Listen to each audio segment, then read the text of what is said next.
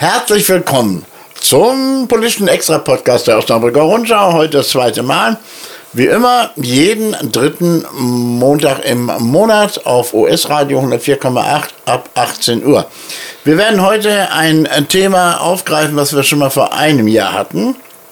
Und zwar der Podcast am 23.05. war das, 22 und rund 15 Monate nach Kriegsbeginn. Ukraine, Teil 2 dieselben Klugscheißer vom letzten Jahr sitzen wieder hier. Neu dazu, als Klugscheißerin ist Lili Hanna Silaf dabei. So. Nicht dabei ist Martina, die kann einfach diese Woche nicht. Und Rolf Wortmann ist dabei. Professor Dr. Rolf Wortmann. Genau. Und Heiko Schulze ist auch dabei, eventuell. Dabei und Carla Wefel als Gastgeber. So, jetzt kommen wir dazu. War der bisherige Verlauf zu erwarten? Was hat sich bislang geändert, frage ich jetzt in die Runde. Ihr könnt äh, euch melden und einfach anfangen. Die Begeisterung ist groß, merke ich gerade. Ja, äh, der bisherige Verlauf war, äh, war natürlich aus meiner Sicht komplett so zu erwarten. Ihr habt das letzte Mal doch gesagt, dass es eigentlich ganz schnell vorbei sein dürfte. Daran kann ich mich eigentlich nicht erinnern. Dann hören wir wer das gesagt Können wir vorher noch mal senden. Hat. Also ich glaube nicht, dass ich unbedingt davon überzeugt war, dass das ganz schnell zu Ende geht. Nee. Sondern die Erwartung war, dass die Gefahr besteht, dass das eher ein langgezogenes, anhaltendes Unternehmen wird, ja. dessen Ausgang ich allerdings für die Ukraine, glaube ich, vor einem Jahr nicht so günstig eingeschätzt habe, wie ich das heute auch nicht unbedingt tun würde, aber die Ukraine steht denke ich, heute besser da, als ich vor einem Jahr gedacht habe. Mhm. Ja, dem würde ich mich anschließen. Äh, natürlich sind mittlerweile äh, verheerende Zerstörungen natürlich wie immer nach Kriegsgeschehen da, ähm, die in der Dramatik vielleicht äh, nicht unbedingt einplanbar waren. Also die ganze Infrastruktur, die mittlerweile zerstört worden ist in vielen, vielen Städten. Aber in der Tat äh, konnte man davon ausgehen, dass sich das länger hinzieht, äh, dass die Ukraine sich auch militärisch in Anführungszeichen, das sind immer so furchtbare Begriffe, einigermaßen hält. Äh, das äh, hätte ich in der Form tatsächlich nicht so erwartet. Man hat ja schon Offensiven gestartet, man hat äh, Gebiete zurückgewonnen. Das hätte ich damals nicht so erwartet, das gebe ich zu. Also ich, ich, ich, war mir spätestens nach der Schlacht um Kiew sicher, dass äh, es für Russland ein außerordentlich schwieriges Unterfangen wird, da ich auch im Vorfeld davon überzeugt war, dass äh, zwei Armeen aufeinandertreffen, von denen die eine weiß, wofür sie kämpft und die andere weiß es nicht. Und das zeigt sich jetzt gerade ähm, auch verstärkt in den Kämpfen, in den internen Machtkämpfen zwischen Prigozhin und allen anderen Kadyrov, äh, dem Verteidigungsministerium. Ähm, dass auf russischer Seite ein unglaubliches Durcheinander herrscht und ähm, was, denke ich, alle Versuche der Ukraine äh, begünstigen wird, den Krieg für sich zu entscheiden. Also ich, äh, einigen, einig sind wir uns wahrscheinlich alle vier darin, dass Putin auch nicht damit gerechnet hat, dass es so zäh wird und äh, er praktisch auf Widerstand stößt und keinen Meter gut gemacht hat. Bis heute im Grunde nicht, ne? Also die Vorstellung, die er möglicherweise hatte, so ganz sicher konnte man damals ja noch nicht sagen, was eigentlich seine Pläne sind. Welches es letztendlich sind, äh, weiß man bis heute nicht. Ich glaube, die variieren auch nach den Möglichkeiten. Jedenfalls die Vorstellung, er könnte relativ schnell mit einem leichten Waffengang die Ukraine so in die Defensive oder in die Enge treiben, dass er was weiß ich, ein Regimewandel oder zumindest ein Nachgeben der Ukraine gegenüber seinen Forderungen zu erwarten hat. Das ist definitiv so nicht eingetreten. Also und denke auch, das wird etwas damit zu tun haben, dass die Ukraine äh, wusste, wofür sie kämpft. Denn das ist schon eine breite Bewegung in der Bevölkerung, die übrigens ganz nebenbei dazu führt, dass die Nation die Ukraine für sich reklamiert hat, durch diesen Gewaltakt Putins auch politisch als Identität richtig hergestellt worden ist. Ja, sind wir uns auch einig irgendwie. Ne? Also braucht man keinen Heiko, du stimmst ja Nein, das zu. ist äh, grundsätzlich richtig. Ich bin jetzt kein Militärexperte, deswegen tue ich mir immer schwer, äh, wenn ich über Waffensysteme oder etliches rede, weil ich davon einfach viel zu wenig verstehe. Nur offensichtlich ist ja in der Tat so, dass die starken Waffenlieferungen durchaus Einfluss auf die Ausrüstung der ukrainischen Armee hatten und äh, dass Ding, auch die Tendenzwende auf dem Schlachtfeld sicherlich auch dadurch damit auch zu tun hat. Neben dieser natürlich äh, der Motivation der Soldatinnen und Soldaten, die da kämpfen, das ist klar. Also ich, ich glaube, das ist auch ein wichtiger Faktor. Ich bin und war immer wieder erstaunt darüber, äh, mit welchen Methoden die Russen äh, rekrutieren müssen, ihre Kämpfer. Das ist ja an Absurdität teilweise nicht mehr zu überbieten gewesen. Also ich hatte als jemand, der überhaupt nur so wie du, Heiko, sau doof ist, was Militärsachen angeht und auch generell. Ähm, ja, ich hatte jedenfalls gedacht, da kommt jetzt das äh, russische Militär ne, und sagt erstmal Hallo und so hat das Putin ja wohl auch gedacht, dass das völlig schlecht ausgebildete Rekruten sind äh, aus Knisten geholt, Verbrecher äh, in dieser, dieser widerlichen Wagner-Truppe äh, mit absoluten SS-Attitüden. Äh, das hat mich wirklich arg gewundert, erschrickt mich auch jedes Mal. Und trotzdem kommen die keinen Meter voran. Und das äh, äh, freut mich. Was mich auch äh, gewundert hat, äh, dass sich gewisse Dinge, die man eigentlich aus der Geschichte äh, kennt und man dachte, so ein Kriegsgeschehen ist längst veraltet. Ich kenne ja noch Kriegsschilderungen meines Vaters, dass die sowjetische Armee angreift mit den T-34 und die Infanterie läuft vorne weg. Und die werden dann sozusagen niedergemäht, äh, ganz brutal, äh, dass sich solche Szenen teilweise wieder zu wiederholen scheinen, dass also teilweise Kriegstechnologien eingesetzt werden, von denen man glaubte, sie wären Historie. Ja, wobei das Schönste fand, wie zwei Pferde einen russischen Panzer abgeschleppt hatten. die Kavallerie hat da auch versagt. Und die, Trakt und die Traktoren. Die Traktoren sind auch genau. klasse. Ne? Denn ich also hatte sehr ernsthaft damit gerechnet, man hat ja auch die Erfahrung aus dem Syrienkrieg, äh, wie die russische Luftwaffe da beispielsweise eingeschritten ist, hatte ich persönlich jetzt vermutet, die sind einigermaßen Hightech-mäßig drauf. Ne, mit, den, mit ihren Treffermöglichkeiten etc. Offenkundig ist das nicht so der Fall, wie ich das damals eingeschätzt hätte. Aber ich bin also, kein Militärexperte. Also vom Militärexpertentum jetzt mal ganz abgesehen, auch die, die Militärexperten sind, sind Interpreten von Informationen, die ihnen vorliegen.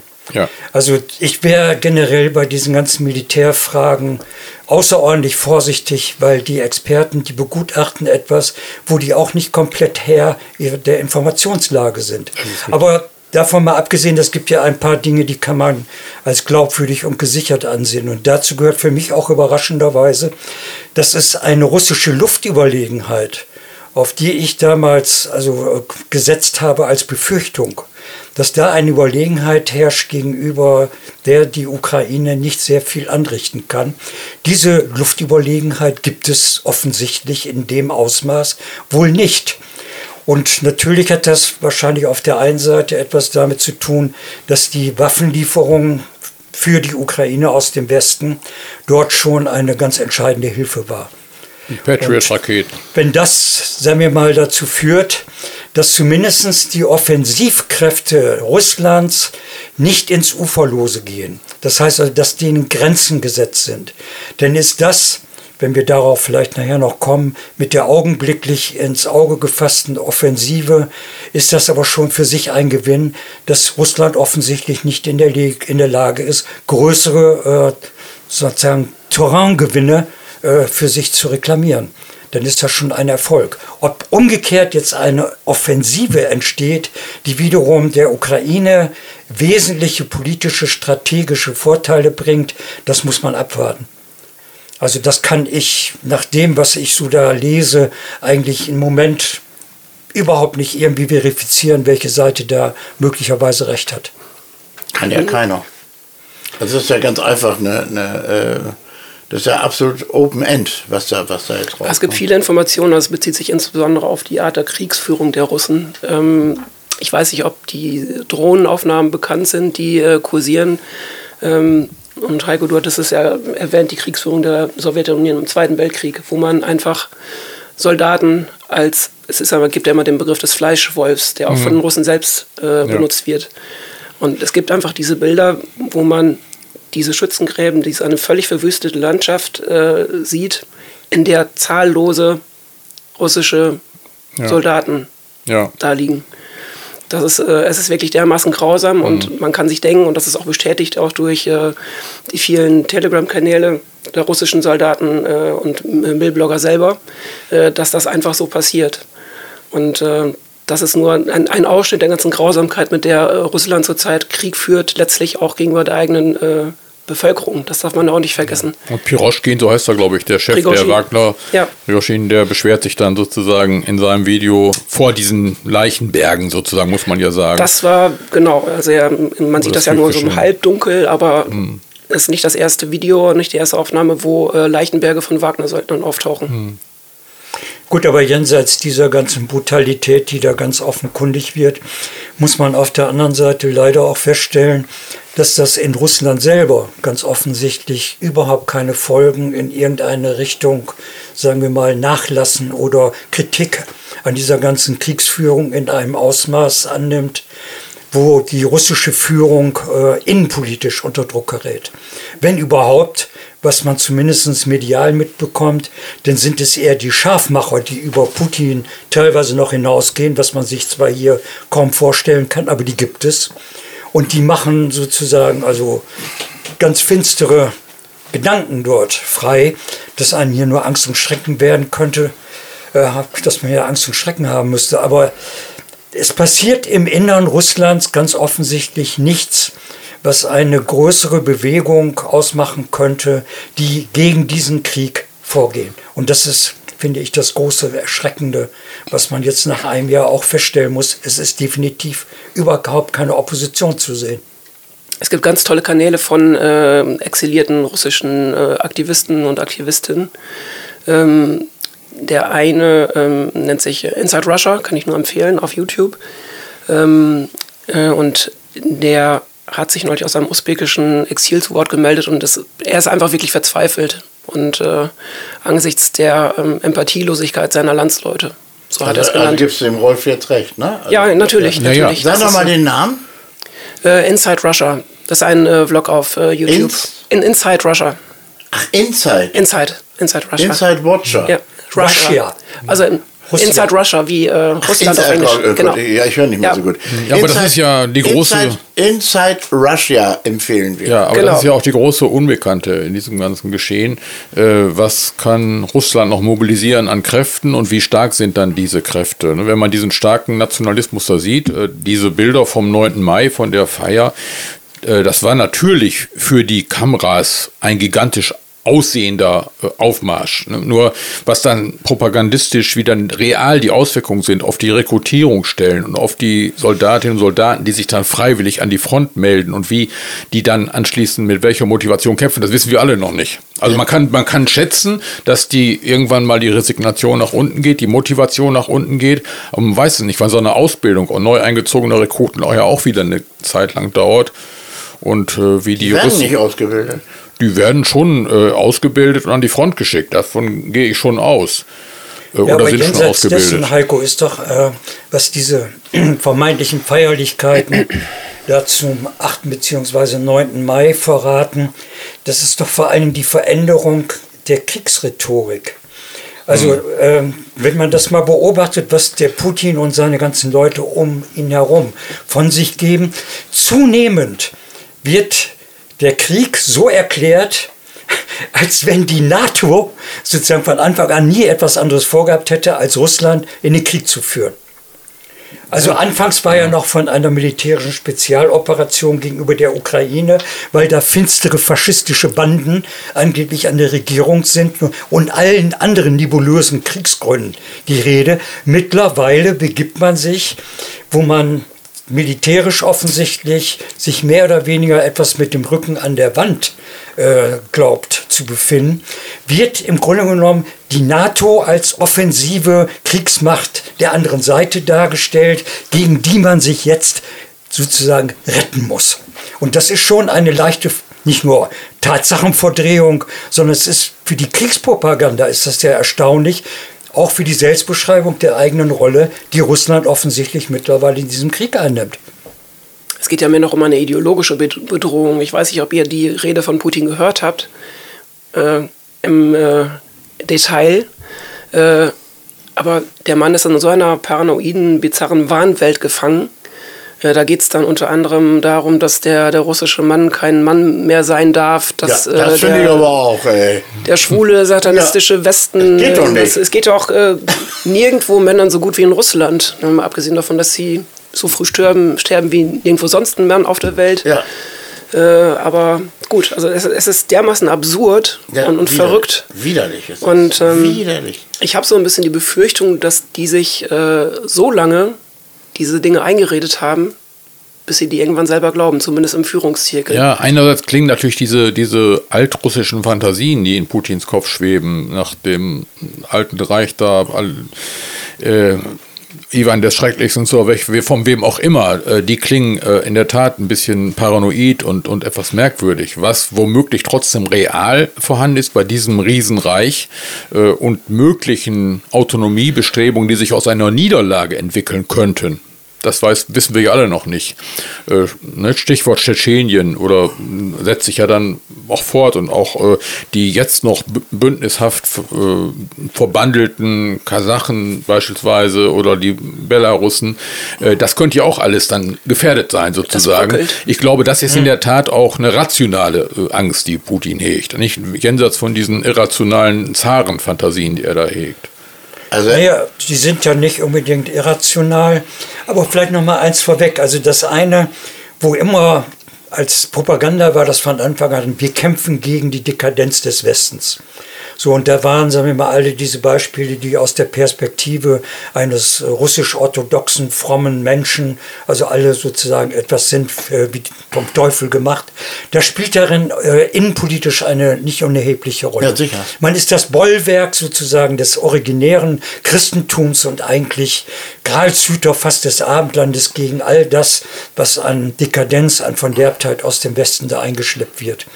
Auf der anderen Seite, der andere Punkt, man kann schon seit einiger Zeit beobachten, dass, sagen wir mal, diese noch mit der mit der Russischen Föderation verbündelten Staaten, Kasachstan ist vorhin genannt worden, dass es da überall im Innern offensichtlich äh, bröckelnde Tendenzen gibt.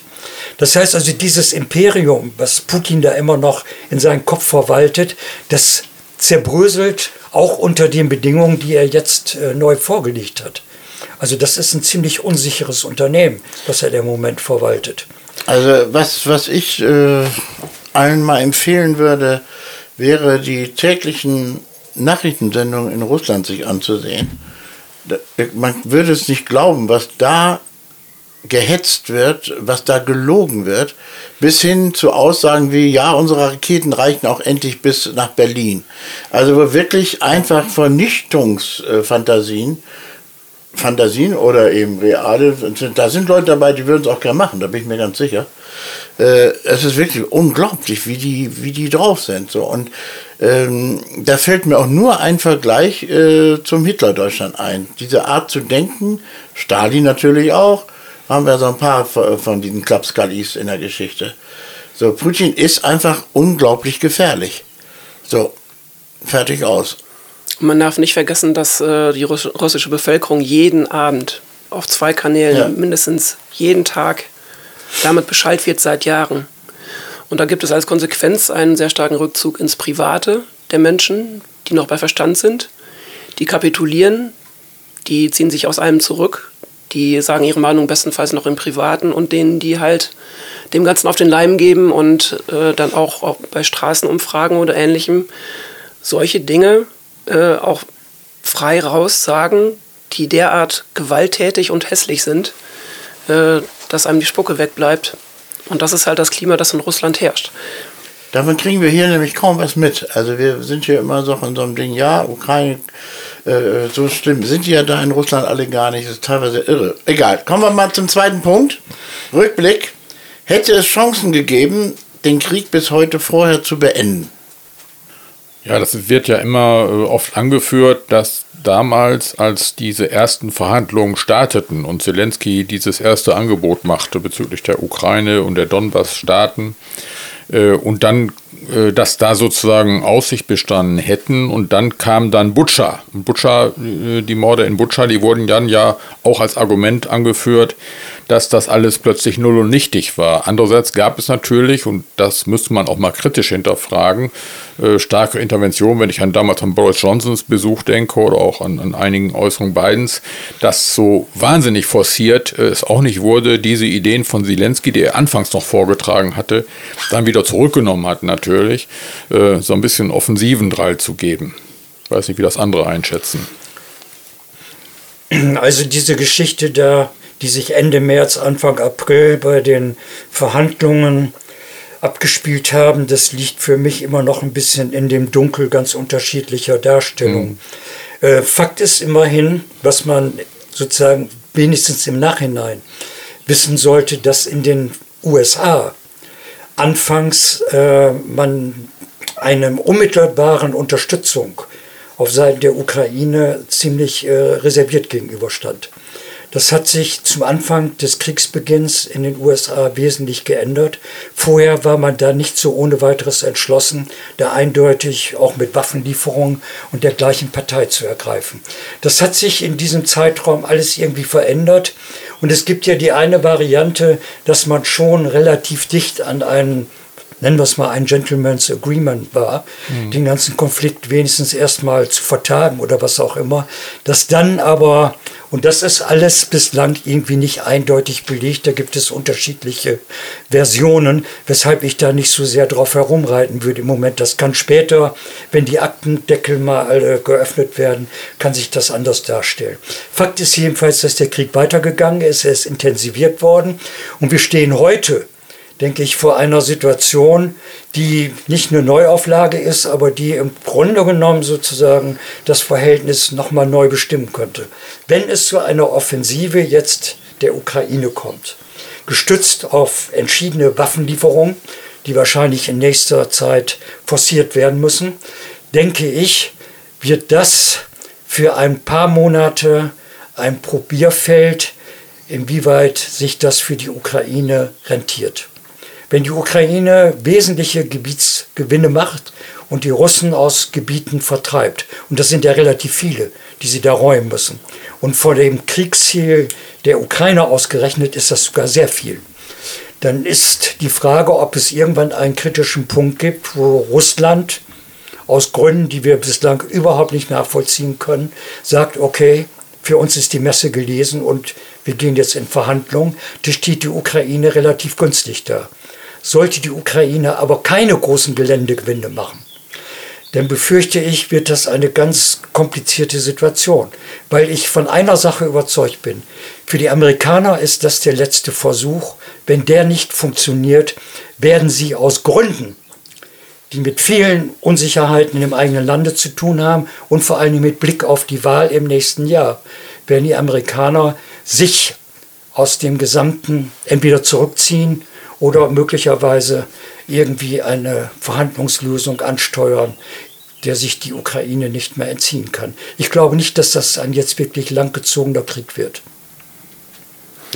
Was mir dabei immer zu kurz kommt, ist, dass äh, dieser Krieg seit 2014 geht. Na gut, der geht nicht wenn erst der, seit. Wenn der schon länger da ist, das ändert an, dem, an der Situation im Moment überhaupt nichts. Ich würde die trotzdem anders bewerten. Also, ähm, wer diesen Krieg, die Ausgangsfrage war ja, ob es Chancen geben hätte, den Krieg vorher zu beenden ähm, oder ihn zu verhindern, vielleicht sogar. Also wer diesen Krieg will, wer, der hat bestimmte Ziele.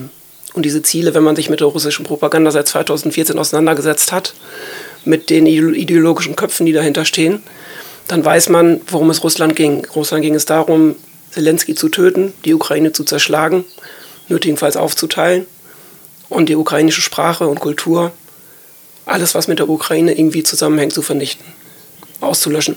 Das war das Ziel. Nachlesbar, dokumentiert. Ja, aber hallo. Einfach lesen. Deswegen, ich halte das alles für ein, für ein Märchen, dass es diese Chancen oder dieses Angebot, äh, ich kann mir nicht vorstellen, dass es irgendein realistisches Angebot gegeben hätte, geschweige denn, dass es die Möglichkeit gegeben hätte, dass Russland zu dem mhm. Zeitpunkt mit den Zielen, die es eigentlich hatte, äh, auf Verhandlungen eingegangen wäre. Ja, das, halt das äh, da würde ich mal skeptisch einhaken. Äh, denn meines Erachtens äh, hatte damals für das Minsker Abkommen, was ja auch mühsam ausgehandelt worden war, sehr viele gute Argumente bestanden aus der damaligen Sicht. Also das ist ja generell ein Element gewesen, das Minsker Abkommen, wie man generell Konflikte befrieden kann, indem man Konfliktregionen möglichst viel regionale Autonomie zugesteht. Das war ja ein wesentlicher Bestandteil dieses Minsker Abkommens, dass die Donbass-Staaten bei der Ukraine bleiben, aber eine starke kulturelle Autonomie hatten. Ähm, und ähm, da ist ja auch damals eine ganze Menge in der Vorgeschichte passiert. Die haben ja mit 85, 90, 95 Prozent den äh, damaligen russlandfreundlichen Präsidenten gewählt bei Wahlen in dieser, in dieser Ecke. Und äh, wenn man denen so ein bisschen mehr regionale Autonomie zugestanden hätte, was die ukrainische Regierung dam damals offenkundig auch nicht so wollte, äh, dann glaube ich schon, hätten gewisse Chancen bestanden, äh, dass man das hätte anders lösen können. Aber das ist natürlich Schnee von gestern. Aber ich glaube, dieses Minsker Abkommen, das halte ich nach wie vor als Blaupause auch noch für als Grundidee für richtig. Das Problem ist, es ist ein Import von Russland importierter Konflikt.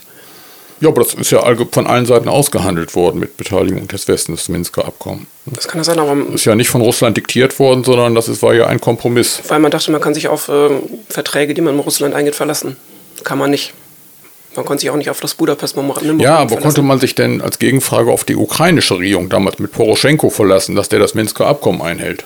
Das, das kann man auch mal kritisch hinterfragen. Ja, aber ich glaube, das ist von beiden Seiten nicht so richtig strikt ja, letztlich bearbeitet worden. Trotzdem letzten Endes geht es um einen von Russland künstlich aufgebauschten und äh, in die Ukraine importierten Konflikt, den es ohne den russischen Imperialismus, ohne die, äh, die völkischen Ideen der Ideologie dahinter so nicht gegeben hätte. Gut, was ist die Konsequenz daraus? Wir müssen Russland so in die Knie zwingen, dass dieses alles aus Russland rausgetrieben wird. Und da würde ich dann die Frage stellen, wie soll das aussehen? Also ist das ungefähr das, was der amerikanische Verteidigungsminister angedeutet hat, dass das Ziel sein muss, dass Russland so etwas nie wieder machen kann? Dann würde ich mal die Frage stellen, wie soll das aussehen? Der muss die Ukraine komplett Russland militärisch in die Knie zwingen. Und das wird die Ukraine nicht können. Ja. Die Ukraine kann maximal Russland, wenn es überhaupt gelingt, aus dem eigenen Land mit seinen militärischen Mitteln rauswerfen. Die Ukraine aber Russland in die Knie zwingen wollte, musste man ja Russland militärisch besiegen. Oder was ist die andere Lösung, wie man Russland das austreibt, was du zu Recht als deren Ideologie und als deren Ziel äh, genannt hast? Vielleicht muss man auch den Unterschied machen zwischen Russland und der jetzigen äh, Regierung weil okay. ich glaube, das ist äh, der, ganz, äh, der ganz große Unterschied, dass man nicht verallgemeinert ähm, und äh, nicht den Fehler macht, dieses Spiel äh, der russischen Regierung mitzuspielen, die alle in ein Boot holen will und äh, den bösen Westen beschwört, der äh, ganz Russland sich unterjochen will oder wie äh, Patruschew letztens sagte, dass die USA ja Russland erobern möchten, damit sie vor einem Ausbruch des Yellowstone-Vulkans sicher sind. Ähm, es die, geht, die äußeren kennt er, ne, mit dem Yellowstone. Genau, nur eine aberwitzige Anekdote am Rande, aber ähm, ich glaube, man muss für sich auch, äh, ich, ich, muss mich auch wieder immer zusammenreißen, dass ich diesen Unterschied mache, dass ich nicht von Russland spreche, sondern äh, mich auf diese Regierung konzentriere, die den Menschen da, im Prinzip geht es ja nur darum, es, diese Regierung ist eine korrupte, mafiöse Clique, die um ihr eigenes Überleben kämpft und diesen Popanz aufgebaut hat damit sie nicht vom Hof gejagt wird. Man darf ja nicht vergessen, dass vor etlichen Jahren noch äh, Putin kurz davor war, zu, zu fallen. Ja. Gut, aber wir haben eben festgestellt, also zumindest war das einigermaßen Einschätzungskonsens, dass es in Russland derzeit jedenfalls keine namhafte innere Opposition gibt, die dieses Regime stürzen könnte? Die hat es noch nie gegeben, egal welche Regierung in Russland war. Also ich würde bestreiten, dass es da nicht schon Situationen gab, wo zumindest Putins Macht erheblich wackelte. Wir haben diese Massendemonstrationen in Erinnerung. Wir haben mal eine gewisse Zeit lang äh, unabhängige Medien gehabt in, in Russland, unabhängige Zeitungen, Fernsehsender. Ja. Äh, wir haben natürlich zeitgleich auch Morde gehabt und Verbrechen an äh, Oppositionellen, aber wir haben zumindest solche äh, Dinge mal erlebt. Also es war nicht immer so, äh, Putins Macht so gefestigt, wie sie derzeit gefestigt scheint. Ich wollte gerade sagen, scheint. Scheint, ja, scheint. Aber jetzt ist scheint sie mir persönlich eher von ganz anderen Kräften gefährdet zu sein, die dann als Alternative dastehen, die noch schlimmer sind teilweise. Nicht? soll Also, das- wie soll weil die gehen? anderen ausgeschaltet sind. Weil die anderen Demokraten Ja, aber wie soll es noch schlimmer als bei. Putin gehen? Wie soll Äh, es noch schlimmer- Prigozhin wenn du- oder wenn du andere. dir so den äh, Medvedev anhörst oder noch Ja, mal Medvedev andere ist schlimmer. Also die legen da schon noch irgendwie Ja, ein bisschen was Schippe drauf, was die alles. Also die Leute, die davon träumen, dass man bald endlich Raketen nach Berlin schickt, Ja. das ist bislang zumindest nicht formell Putins Propaganda. Das denke ich auch. Äh, wir müssen uns mal darüber einigen. Gibt es erstens einen in sich völlig gefestigten, gefestigten Herrschaftsapparat oder gibt es innerhalb dieses Herrschaftsgefüges Putins möglicherweise nützliche Widersprüche oder Konfliktlagen? Das ist alles denkbar. Und das Zweite, worüber man sich einigen muss, gibt es die Chance einer wirklich grundlegenden, fundamentalen russischen Opposition, die ein völlig anderes Russland als Kriegs, als Folge dieses Krieges ein friedliches Ansicht, Angesicht verleihen könnte. So, und eben war unsere Einschätzung, es gibt eine solche Opposition in ganz, ganz schmalen äh, Ausführungen, aber im Großen und Ganzen ist es erschreckend, wie diese gesamte gewaltige Propaganda Putins diese Bevölkerung doch offensichtlich überwiegend erreicht. Wenn man jetzt die Friedenslösung darauf setzt, dass es irgendwann Kräfte in Russland gibt, die diesen Imperialismus und diesen ganzen Wahn ein Ende setzt, dann muss ich sagen, dann sieht das an der Seite im Moment nicht so besonders hoffnungsvoll aus. Und dann ist für mich fraglich, wo soll das Ganze enden? Damit ist die Diskussion beendet. Nein, aber das, ich meine, wir, wir jonglieren da im Grunde genommen in der Argumentation, wie man aus der bestehenden also Situation herauskommt, zwischen im Grunde genommen völlig ohnmächtigen Also- Figuren und setzen alles darauf, die Ukraine wird es schon richten. Wir tun aber auch ganz so, als wenn ein russisches Volk komplett entmündigt und dumm ist. Also und willfährig äh, Putin folgt. Das sehe ich überhaupt nicht so. Ich Das- übrigens auch nicht. Aber, Gut. Ja, aber aber, das ist so- der An Eindruck, der allgemein Ja. sozusagen entsteht. Ja. Ja, aber da, da, das war, war im, im Hitler-Deutschland auch so und es gab trotzdem Widerstand. Also es wird auch da Widerstand geben. Auf also ich will es nicht vergleichen mit dem Hitler-Deutschland, auf keinen Fall erstmal. Das ist, da, Also wenn der so schwach ist wie der deutsche Widerstand gegen Hitler, dann bin ich aber sehr pessimistisch für Russland. Also der ich deutsche gerade gesagt, Widerstand ich will das schwach. nicht damit vergleichen, weil der, der Widerstand gegen Hitler sehr schwach war. Also, Hm. Gäbe es keine Opposition in Russland, die, was sowieso Quatsch ist, auch in Nordkorea gibt es Opposition. Von der hören wir noch gar nichts, ist ja auch klar. So, ähm, gäbe es keine Opposition in Russland, können wir den, dann können wir eigentlich den Laden dicht machen. Aber was du vergessen hast, Rolf, ist, von wegen, äh, wie, wie, wie soll man äh, Russland stoppen? Ähm, die, die Grenzen zu, äh, zu, zur, äh, zum Westen werden dichter. Äh, wenn, da Finnland jetzt mit in die NATO eingestiegen ist, das heißt auch, dass Russland demnächst immer mit der NATO zu tun haben wird, wenn, wenn sie weiter wollen. Und das werden sie nicht können. Die Also, Frage dass wird- ich mal ein Verfechter der NATO werde, hättest du mir nicht vor 20 Jahren sagen dürfen. So, aber auf jeden Fall Lern, Lernfähigkeit ist kein Verbrechen. ja, ich, hier sitzen einige, die lernen nie dazu. Nein, aber jetzt, sagen wir mal ganz nüchtern. Nein, einer, einer. Gibt es, die, mir muss sich ja ernsthaft die Frage stellen, welche Chancen gibt es, äh, wie sich das weiter, also es gibt, denke ich mal, zwei Möglichkeiten, wie sich das entwickeln kann. Die eine ist die langfristige Lösung, das wird ein dauerhafter Schwelbrand, wo man im Grunde genommen, so habe ich auch früher mal argumentiert, das ist eine Option, die spielt Putin in die Hände. Putin wird bei einem langgezogenen Krieg aus geopolitischen, aus geografischen, aus Versorgungsmöglichkeiten und dergleichen die besseren Karten haben, weil er auch darauf spekulieren kann, dass im Westen eine solche dauerhafte Unterstützung weder militärisch, sozial, politisch noch sonst wie wahrscheinlich tragfähig ist. Da wird irgendwann die sogenannte Ukraine-Müdigkeit kommen. Und das wäre etwas, worauf Putin mit einem längeren Atem, mit geringer oppositioneller äh, Gegenmacht im eigenen Land. Aber der äh, sprechen- doch, der japst doch jetzt schon reichlich. Ja, wenn ihr das so einschätzt, zusammen. dass der Japs, dann wird er bald sozusagen am Ende sein. Spricht im Grunde genommen für Punkt B. Die andere Vari Variante ist, die Ukraine ist kurzfristig erfolgreich, sie macht Geländegewinne und Putin wird aus irgendeinem Grund aber dann möglicherweise sozusagen im Amt der Verhandlungspartner sein, mit dem man neue äh, irgendwas aushandeln muss. Das heißt, die Dämonisierung Putins ist möglicherweise ein Teil der Realität im Moment, bringt aber auf Dauer herzlich wenig, dass man mit dem schlimmstenfalls sogar wird verhandeln müssen. Ja, natürlich, denn die Option besteht ja auch nach wie vor, die Alternative, dass sich eben nichts militärisch groß bewegen wird, dass es ähnlich läuft wie in Verdun, dass da vier Jahre lang immer um 150 Meter Geländegewinne geht und das Massensterben an der Front geht weiter. Dann haben wir noch einige hunderttausend Tote äh, zu beklagen. Es hat sich im Grunde an der Situation nichts geändert und äh, pausenlos äh, werden neue Waffen produziert, werden neue Waffen eingesetzt. Ob das die reale Perspektive ist, wo man, äh, die man sich noch in zwei, drei Jahren wünscht, das wage ich auch mal zu bezweifeln. Ich halte das deshalb übrigens auch für sehr, sehr unwahrscheinlich, weil ich schon denke, dass erstens der Widerstand der Ukraine in einem sehr hohen Maße in erster Linie von der unmittelbaren militärischen Unterstützung durch Gerätschaften seitens des Westens abhängig ist.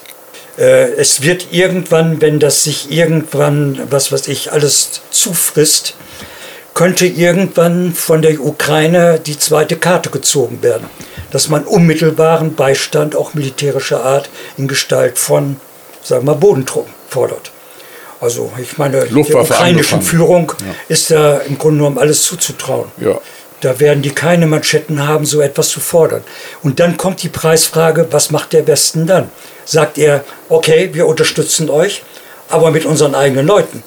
Da geht der Krieg an uns vorbei.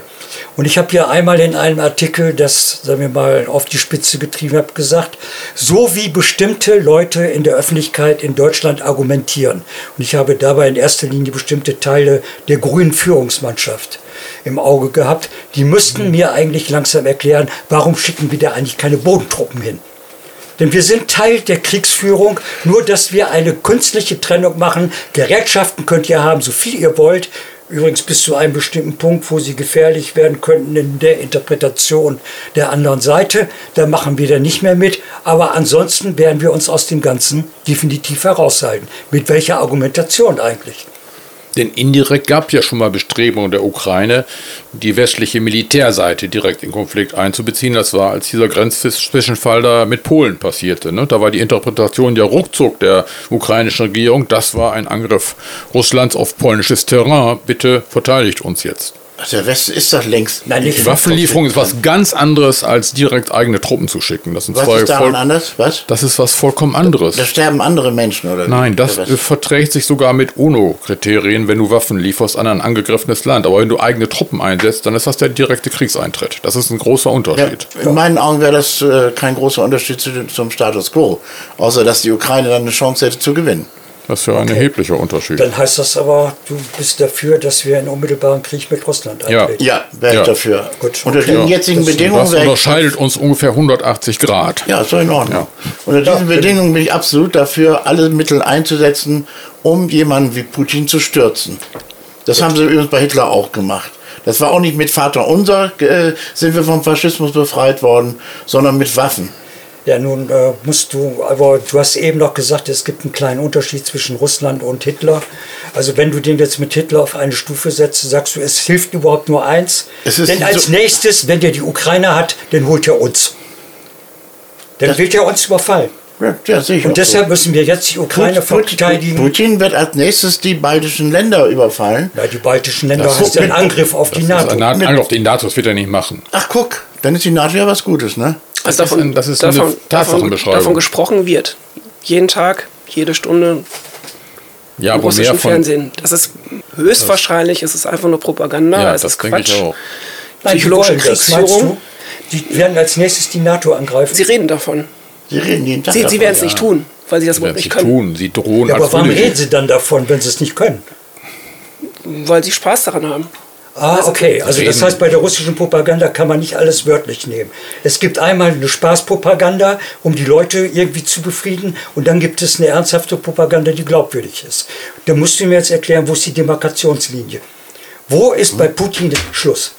Also die Ukraine greift Das- er noch an, solange sie nicht in der NATO ist. Die NATO unterstützt sie. Wenn NATO-Truppen in die Ukraine gehen und verteidigen die Ukraine, dann hat, gibt es einen Kriegszustand mit Russland. Faktisch, ist sofort, automatisch der Fall. Und dann, was macht Putin dann? Bricht er zusammen, dann gibt er auf? Oder er zieht Der wird vorher ein anderes gestürzt. Register? Der ein ganz Oder anderes gibt tausend Register. andere Möglichkeiten. Wie, und dann gehen die Russen auf die Barrikaden und sagen, gegen die NATO Krieg führen, tun wir nicht. Das, das Leute, alles, ihr müsst euch das mal ein bisschen durch den Das- Kopf gehen lassen, was ihr da eigentlich fordert. ich ich habe das überhaupt nicht gefordert. Das geht Nein, ich Richtung meine, ich meine auch Weltkrieg. Kaller, das musst du dir mal durch den Kopf gehen. Das lassen. geht in Richtung Weltkrieg.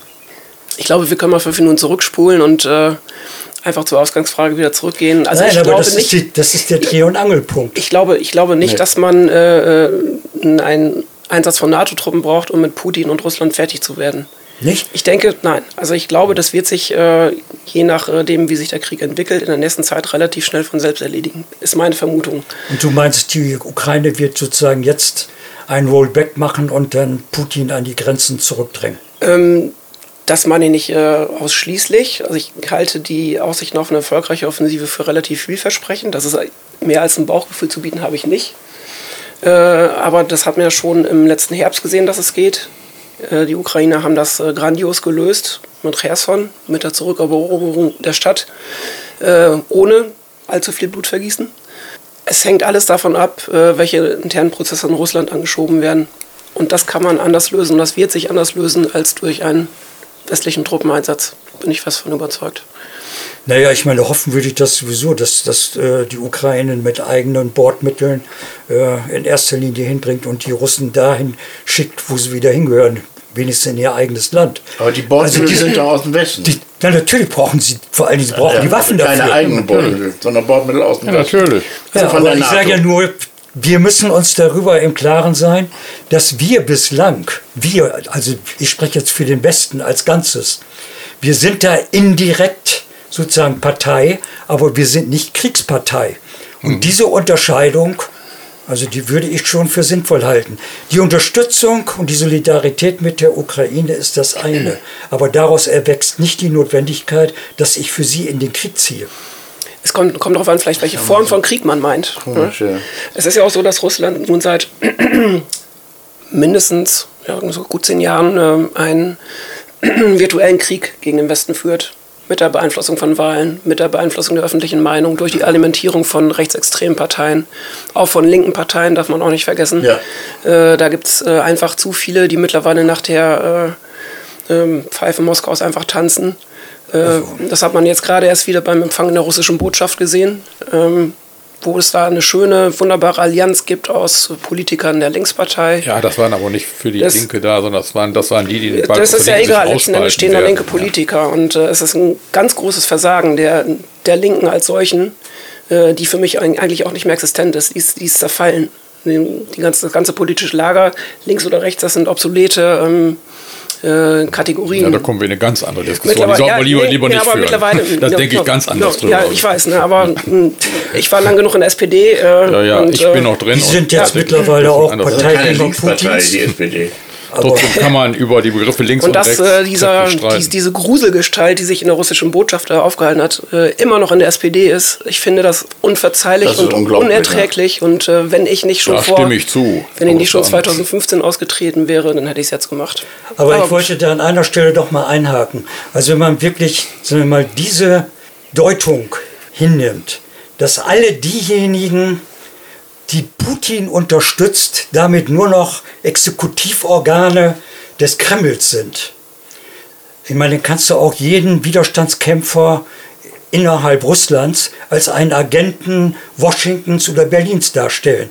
Die unterstützen die ja auch. Oh, das heißt, du kommst, du kommst, nein, du kommst genau in diese Masche des Kalten Kriegs Ja. rein, dass jeder, der im Wir- Grunde genommen ihr politisch wir haben Krieg. zwangsläufig, dann ich meine die Logik. Die Logik ist, wer hier irgendwo einen kritisiert oder befürwortet, der ist der fünfte Agent oder die fünfte Wie Kolonne der jeweils anderen. Also Wir haben einfach jetzt erstmal nur um Fakten, Ja. dass, dass Putin vor allen Dingen Rechtsradikale unterstützt Linksparteien. Ja, und- und umgekehrt- Wa- Warte mal, bei Linksparteien bin ich mir überhaupt nicht sicher, Ja, da habe ich auch keine Fakten. Ich weiß allerdings, dass diese Wagenknechts ist, äh, Clique äh, nicht, äh, nicht, nicht, nicht umsonst nach äh, Moskau hin und her geflogen ist, diese, diese Leute.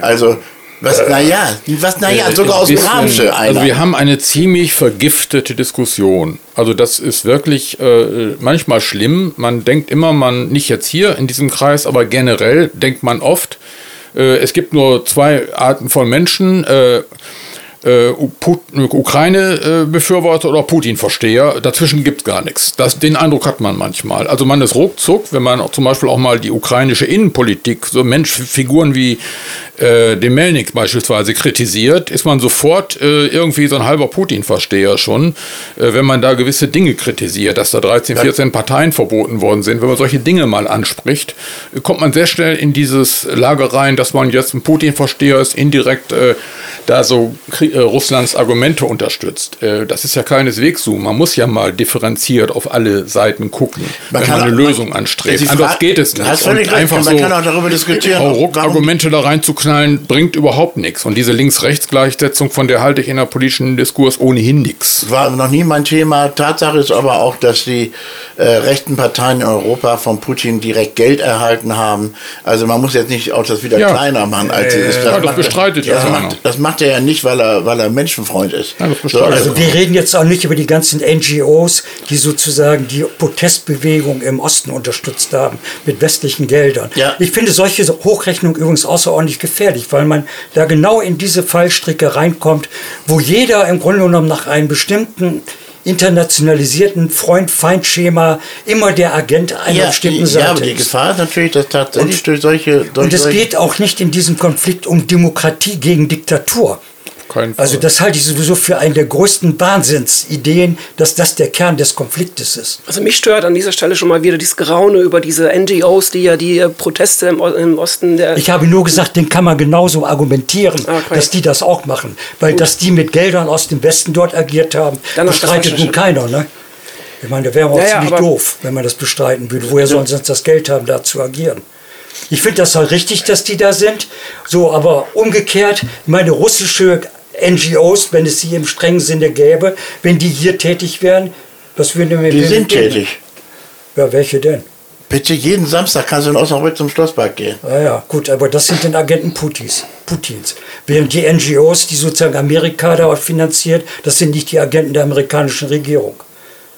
Ja, das ist vielleicht auch manchmal der Unterschied zwischen Demokratie und äh, Unterdrückung. Kann man Trotzdem ja auch geht es in diesem Konflikt oder in diesem Krieg nach meiner Einschätzung in erster Linie darum, dass es ein Völkerrechtsprinzip gibt und da gibt es kein Recht, ein anderes Land zu, über, ja. äh, zu überfallen. Ich kämpfe und ich unterstütze die Souveränität der Ukraine. Und ich sehe nicht im Grunde genommen, dass die Ukraine für mich die Demokratie gegen die Diktatur verteidigt. Ja, gut. Ja. Kannst du ja so sehen. Ist in Ordnung. Ja, deshalb muss, man das, ja deshalb muss man den Konflikt nicht so hochladen, als ging es hier jetzt um den Endkampf zwischen Gut und Böse, zwischen Demokratie und Diktatur. Das gilt übrigens für den anderen Kandidaten, über den wir auch noch mal reden müssen. Der Konflikt mit China genauso. Ich finde diese ideologische Aufladung, die ist im Grunde genommen vielleicht eine gute Propagandamaßnahme, diesen Krieg auf moralische Kategorien zu bringen. Also Sehr hilfreich. Aber das ist nicht der Kern des Konflikts. Und die Amerikaner sind nicht in der Ukraine zur Verteidigung der Demokratie. Für mich ist das äh, ein existenzieller Kampf um den Erhalt unseres Wertesystems. Für mich ist das, was die Ukraine gerade leistet. Das werden wir nie wieder gut machen können, zumal gerade wir als Deutsche ganz entschieden unseren Beitrag dazu geleistet haben, dass es so weit überhaupt erst kommen konnte. Inwiefern? Weil wir nicht gehört haben. Wir haben nicht aufwarnen, wir haben alle Warnungen in den Wind geschlagen in Bezug auf die Gasversorgung. Wir haben die Warnungen der Skandinavier, der Balten, der Polen in den Wind geschlagen. Wir haben die russische Kriegsmaschinerie alimentiert über Jahre. Wir haben diesen ganzen Apparat aufgeladen und am Leben gehalten und wollten das bis zuletzt nicht wahrnehmen. Und das mache ich uns zum Vorwurf, das mache ich allen zum Vorwurf, die bis zuletzt weggeguckt haben und auch heute sich, diese, sich das nicht annehmen wollen. Und was wäre die Alternative gewesen? Nord Stream 2 Fracking-Gas aus USA. Was hätte man machen sollen stattdessen? Kein Minsker Abkommen, sondern Fracking-Gas aus USA, aus Saudi-Arabien. Du musst die Alternative benennen, wenn damals nach die, du meinst ja wahrscheinlich die Krim-Annexion. Das war sozusagen der entscheidende Die Krim-Annexion, der importierte Konflikt im Donbass. So, und was hätte man dann sozusagen als Reaktion richtigerweise machen müssen? Also nicht Minz-Abkommen, keine Gaslieferung, das alles gestrichen. Was hätte man denn sozusagen, wie hätte man dem Einhalt gebieten müssen? Hätte man damals schon Russland also militärisch begegnen sollen? Militärisch vielleicht nicht, aber klarere Grenzen ziehen. Ja, und welche, was wären die klareren Grenzen gewesen? Ich bin keine Politikerin. Aha. Ja, es sagt sich im Rückblick, sagt sich vieles immer unglaublich einfach. Das ist in der Rückbetrachtung immer toll. Also man kann immer ganz schnell sagen, äh, dass Nord Stream 1, Nord Stream 2 ein Riesenfehler ist. Äh, nur wenn man ehrlich zu sich selbst ist und man macht so eine Zeitreise in die damalige Zeit aus der damaligen Sicht, als die Kräfte, die das befürwortet haben, noch nicht daran dachten, dass äh, so ein Land wie Russland so eine militärische Aktion macht, von der Warte aus gesehen äh, da war damals die Alternative in der Tat Frackinggas aus USA, was Trump unbedingt wollte, oder äh, aus äh, Lieferungen aus Saudi-Arabien. Das waren so charmante Alternativen aus der damaligen Sicht auch nicht. Also wir brauchen jetzt das aber nicht bis ins Letzte zu vertiefen, weil wir das Ergebnis ja kennen. Und das Ergebnis ist natürlich fatal, Nord Stream 1 und 2 dann gewesen am Ende. Äh, nur trotzdem, die, man kann es nicht so einfach sich einfach. Ja, Nord Stream 2, aber man, man, kann es sich nicht einfach so einfach machen. Ähm, und da schon im, heute, aus heutiger Sicht so viel schlauer dann äh, zu sein als Nein, die, ich finde, das, was ich, kritik, was ich kritisiere, ist, dass diejenigen, die, man kann ja durchaus, wenn man die Fehler hochrechnet, auch auf den kritischen Punkt hinweisen, wo man hätte anders reagieren müssen. Und da finde ich, liegt der wunde Punkt. Denn ich bitte auch mal, also muss man mal in Erinnerung rufen, dass, was wäre der Westen, der da Widerstand leistet gegen Russland? Was wäre denn der Westen gewesen? An der Spitze die USA unter Obama, die erstmal erklärt hat, diese scheiß Regionalmacht da, die interessiert mich sowieso nicht. Und dieser ganze Kram der Krim, Ukraine interessiert mich auch nicht. Das war die Position Amerikas. Und jetzt sage ich dir mal als handelnder Politiker und nicht als jemand, der sozusagen jetzt sein Herz auf die Lippen schickt. Was wäre die realistische Alternative gewesen? Die Europäer hätten sozusagen Russland, äh, was weiß ich, die gesamten Wirtschaftsbeziehungen kappen können, ja, hätten sie machen können. Hätte man damit Russland in die Knie gezwungen? Ich meine, selbst jetzt mit diesen ganzen rasanten Sanktionen, die wir ja. gegen Russland aufgefahren haben, ist im Moment nicht erkennbar, dass die Sanktionen ein Grund sind, dass Russland in die Knie gezwungen werden. Es gibt zwar Leute, die behaupten, die wirken überhaupt erst in ein, zwei Jahren richtig. Ja. Äh, das weiß man jetzt nicht. Ich kann es auch nicht widerlegen. Aber bislang haben Sanktionen an der Stelle nichts bewirkt, was Russland irgendwie in eine Position zwingt, innezugehen und sich zu überlegen, ob man aus dem Konflikt anders herauskommt als mit den Mitteln, was sie bislang machen. Ich habe neulich ein Video gesehen mit äh, Sergei Guriev, heißt der, der Chef der New Economic School in Moskau der vor etlichen Jahren emigrieren musste, der von sich aus gesagt hat, jeder Tag der Sanktionen, dass Russland weniger Ukrainer töten kann. In welcher Form? Mhm. In welcher Form? Was ist das für eine Frage? Ja, ich meine, was, was, inwiefern bewirkt die Sanktionen, dass Russland weniger Ukrainer töten können? Weil sie nicht mehr so viel Waffen haben? Weil die wirtschaftliche Leistungsfähigkeit findet aus dem Grund. Ist das wirklich so? Das muss man ja mal kritisch fragen. Also nach den Zahlen, die ich kenne, äh, wird, schreibt Russland sogar auch im nächsten Jahr wohl wieder Wachstumszahlen sogar offiziell. Also das, das äh, ist eine, eine Sichtweise. Mir äh, ich erscheint das bisher nicht so, dass diese Sanktionen dermaßen tief getroffen haben. Das ist eine Politik der russischen Nationalbank, die die betreiben. Die können beliebig dann mit ihrer Währung umgehen, die können beliebig dann ihre Soldaten daraus auch finanzieren und bezahlen. Ich habe das noch nicht gesehen, dass das sich so verheerend ausgewirkt hat. Und vor allen Dingen das, was deren Haupteinnahmequellen sind. Ne? Also Öl und also Gasverkauf. offensichtlich reicht es ja nicht mal, wenn ein russischer Wirtschaftswissenschaftler das selber sagt. Ähm ja, es gibt, wird wahrscheinlich auch andere Wirtschaftswissenschaftler geben, die das Gegenteil behaupten. Das hilft uns jetzt nicht weiter. Ne? Ein, ein T-34 ähm. auf der Militärparade, kaum noch regelmäßige Angriffe mit Raketen. Wenn, dann sind es iranische Scheitraketen, äh, Drohnen. Es bröckelt an allen Ecken und Enden. Ja, es wäre wunderbar, das wäre wunderschön, wenn das, äh, ja. kommen würde. Aber mit Gewissheit würde ich das nicht so. Nur, dass das eine Folge können. der Wirtschaftssanktionen sind, indem wir uns von deren Erdöl und Erdgas unabhängig gemacht haben. Die Logik würde ich jetzt nicht unbedingt teilen, weil sie da nämlich dummerweise in der dritten Welt und bei anderen nicht unbedeutenden äh, Akteuren der Weltgeschichte Kompensationsflächen haben. Das ist das, was wir nicht einkalkuliert haben. Ja, aber da wird sozusagen, da kommt der springende Punkt. Worauf spekulieren? Den haben wir heute schon viermal gehabt. Ja, ja gut, aber ich meine, es gibt mehrere solcher springende Punkte, wo wir uns teilweise auch Illusionen machen. Eine der Illusionen bestand meines Erachtens darin, dass man allen Ernstes glaubte, man hätte die gesamte Weltöffentlichkeit auf seiner Seite. Dieser fürchterliche Krieg zeigt eine ganz andere Wahrheit.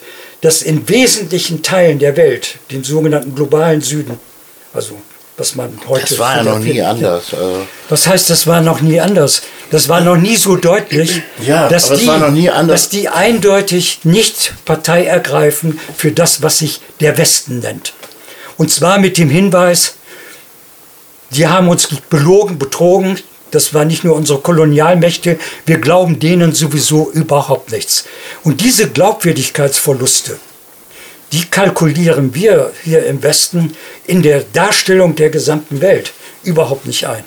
Und das ist genau, sagen wir mal, der Pluspunkt, den Konkurrenten wie China und Russland jetzt mehr oder weniger auf ihre äh, Brust mitsetzen können. Wir haben ja als Punkt 3 gehabt, Wirtschaftssanktionen, Erfolg ja oder nein. Da haben wir jetzt eigentlich drüber geredet. Du, ihr seht da keine Erfolge, ich sehe da auch Erfolge. Ich finde es übrigens auch ein Erfolg, dass, dass sich generell jetzt Deutschland zum Beispiel unabhängiger gemacht hat vom russischen Gas, ganz einfach. Das sehe ich als einen großen Erfolg an. Gut. Und, und dass dadurch auch die, Und jetzt hängst du am Tropf sozusagen von den anderen autoritären Mächten. Da haben wir jetzt, kaufen die jetzt Ja. bei Demokratien ein. Hoffen und Saudi-Arabien. Ja, ein. nur mal langsam. Dadurch wird aber auch der Ausbau der regenerativen Energien total forciert. Also mal ein bisschen, das Hoffentlich. wäre, das wäre alles so nicht passiert. Das ich erstmal Also da mache ich mal eine ganz große Gegenthese auf. Also da, die ist mal eine ganz grundsätzliche Art und Weise. Wenn wir jetzt auf einen jahrelangen Krieg noch orientieren, mit einer Hochrüstung ohnegleichen, die die NATO-Staaten noch nie erlebt hat, dieses 2%-Ziel ist jetzt schon ein gigantisches Ziel, wenn wir das haben. Das sind alles Mittel, die uns im bestehenden Weltkrieg, den wir haben, das ist nämlich der ökologische Weltkrieg. Und das ist nicht irgendwie so ein dummes Geschwätz, sondern da brauchen wir zig Milliarden, um da Gelder einzusetzen. Der ist dann nämlich verloren, wenn wir alles in Waffen investieren. Und zurzeit sieht es gewaltig so aus, dass wir unsere 100 Milliarden Programme hochziehen. Und das passiert ja nicht nur in Deutschland so, dass wir eine gigantische Aufrüstung haben. Äh, Das sind Mittel, die woanders fehlen. Ganz einfach. Und den brauchen wir auch für den ökologischen Wandel, weil du gerade so schön von regenerativen Energie sprachst. Wo ist das 100 Milliarden Programm für regenerative Energien oder wo ist das 100 Milliarden Programm zur Wiedersanierung unserer Schulen in Deutschland? Also das sind alles Gelder, die auch dringend vonnöten sind. Die hauen wir zurzeit aber ohne Ende auch in die Rüstung. Auch in die Rüstung. Ja, das Ja, ist nicht doch- wenig. Aber doch nicht, Ist nicht nur. wenig. Das ist auch jetzt wieder so ein Ding, als Wir hauen ein 100 Milliarden Keller, Programm das raus zur Rüstung. Über wie viele. Jahre? Über fünf.